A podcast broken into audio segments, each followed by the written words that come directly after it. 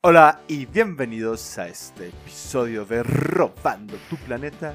Yo soy Os Negra, su tempestista favorito del internet, y como en cada programa, vengo a recordarles que el caos reina.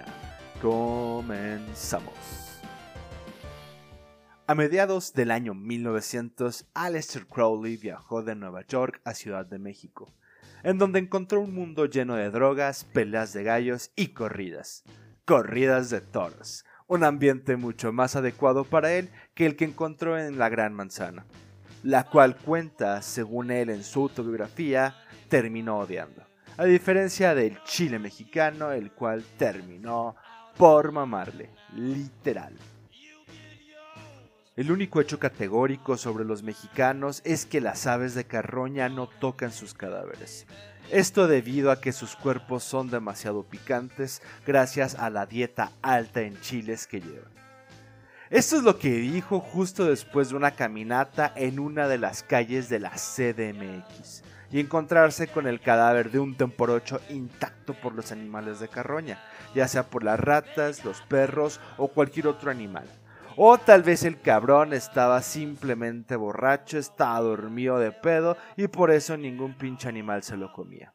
Y el pinche Crowley se le ocurrió esa mamada de que el chile hacía que los cuerpos de los mexicanos fueran extremadamente picantes, nada más por llamar la atención, como él acostumbraba.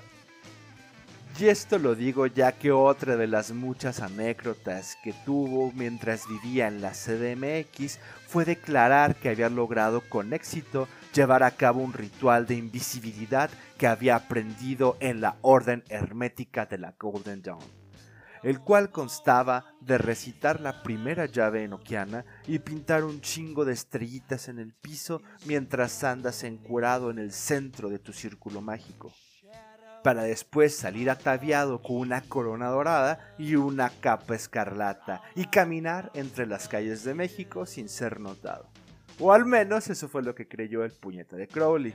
O sea, no mames, estás en México, cabrón. Lo último que le llama la atención a los pinches pretos de la Alameda es un pinche viejo ridículo todo mamón caminando entre las calles de la pinche CDMX. Créemelo, tienen suficientes fenómenos allá como para darte a notar, güey. Sea, literal tiene un sofílico viviendo en el centro histórico. O sea, está viviendo ahí un pinche anciano sofílico frente a una pinche zócalo enorme. O sea, créeme lo que a los defeños les vale madre que tanto haga el ridículo un pinche anciano.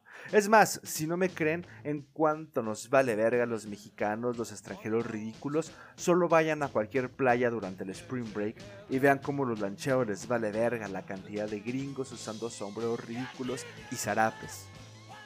Eso sí, Crowley, a diferencia de los Spring Breakers, se quedó en México por nueve meses. Casualmente la misma cantidad de tiempo que le tomó una gringa sacar la basura que le metieron durante el Spring Break. Guiño, guiño. Durante ese tiempo escaló el Popocatépetl, el volcán de Colima, el cual le tocó ver erupcionar y acampar en el elevado de Toluca. El güey viajó de Veracruz de ida y vuelta y le mamó tanto que escribió un poema dedicado al puerto de Veracruz.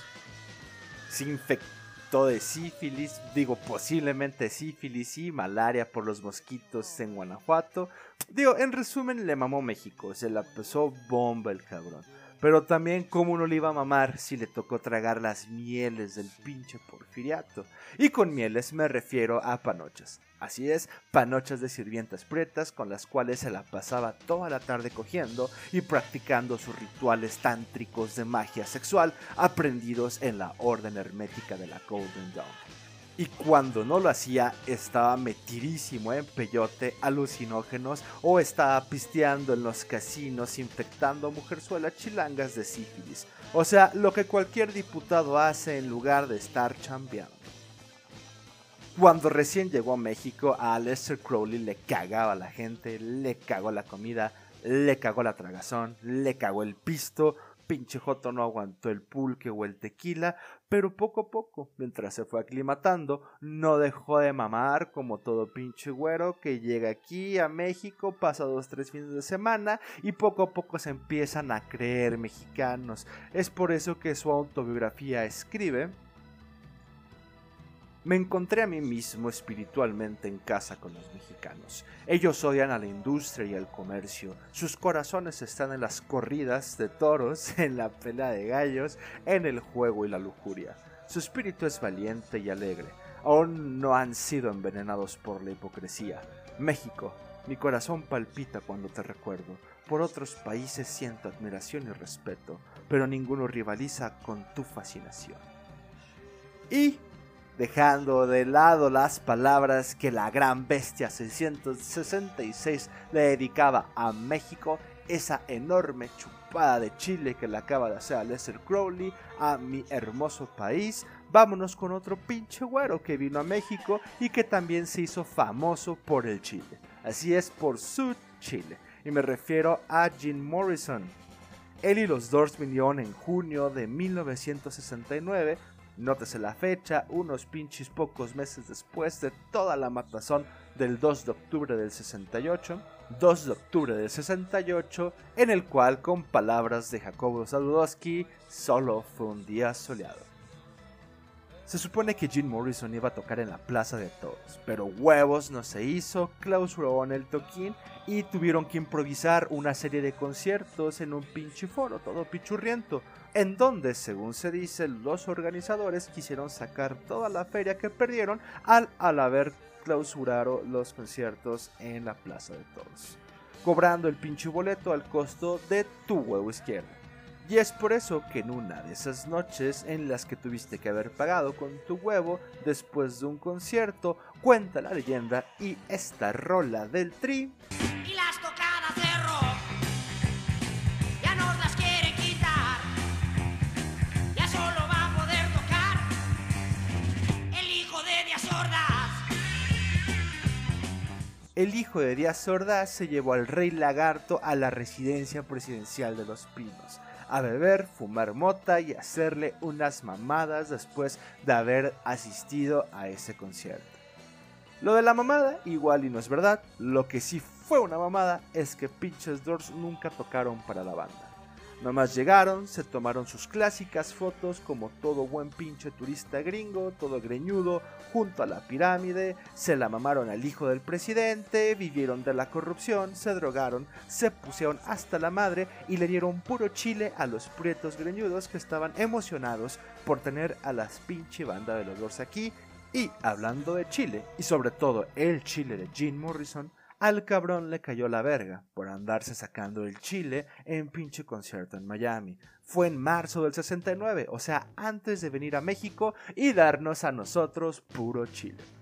Otro dato curioso relacionado con el chile de Jim Morrison es que en 1999 la compañía Electra Records sacó un box set oficial con las rarezas y compilaciones de este grupo cosa que es divertido porque en el primer disco de esta compilación de cuatro se puede escuchar en la canción Five to One que a modo de broma pusieron dentro de uno de los discos de este box set, ya que se supone que esta fue la rola en la cual en marzo de 1969 en esta presentación que dieron los Doors en Miami, Jim Morrison se está sacando el chile. En el medio de la rola, Jim Morrison se pone a rantear y a dar un discurso al más puro estilo de Alex Jones, todo pedo y con el chile de fuera. Adolf Hitler is still alive. I slept with her last night. Come out from behind that false mustache, Adolf. I know you're in there. Pero ese no es el dato curioso, sino que el disco número 4 de este box set oficial sacado por Electro Records se ve la portada a los miembros de la banda alrededor de un busto de piedra que asemeja o te hace recordar una pieza de arqueología mexicana de nada más y nada menos a Dexter Crowley. Y pues nada, hablando de extranjeros, drogadictos, degenerados, México y el Chile, me agarran con la confianza de darles el final de este programa de la segunda temporada. Estoy muy agradecido de que hayan llegado hasta aquí al final de este episodio. Muchas gracias por todo su apoyo. Para cualquier sugerencia o comentario sobre este y otros programas, síganme en mi cuenta de Twitter, arroba tacos de canasbol, o en mi cuenta personal de Instagram, os1611. Así como no olviden seguir el canal de Telegram de Robando tu Planeta. Recuerden que pueden escuchar este programa en Spotify, iTunes y Google Music, entre muchos otros hosteados por Anchor. Gracias por su apoyo y sin más que agregar, les deseo como siempre salud y victoria. Oye, pinche puto de mierda, de os vas y chingas a tu reputa madre. ¿Eh? Por culero y por pendejo. Shh.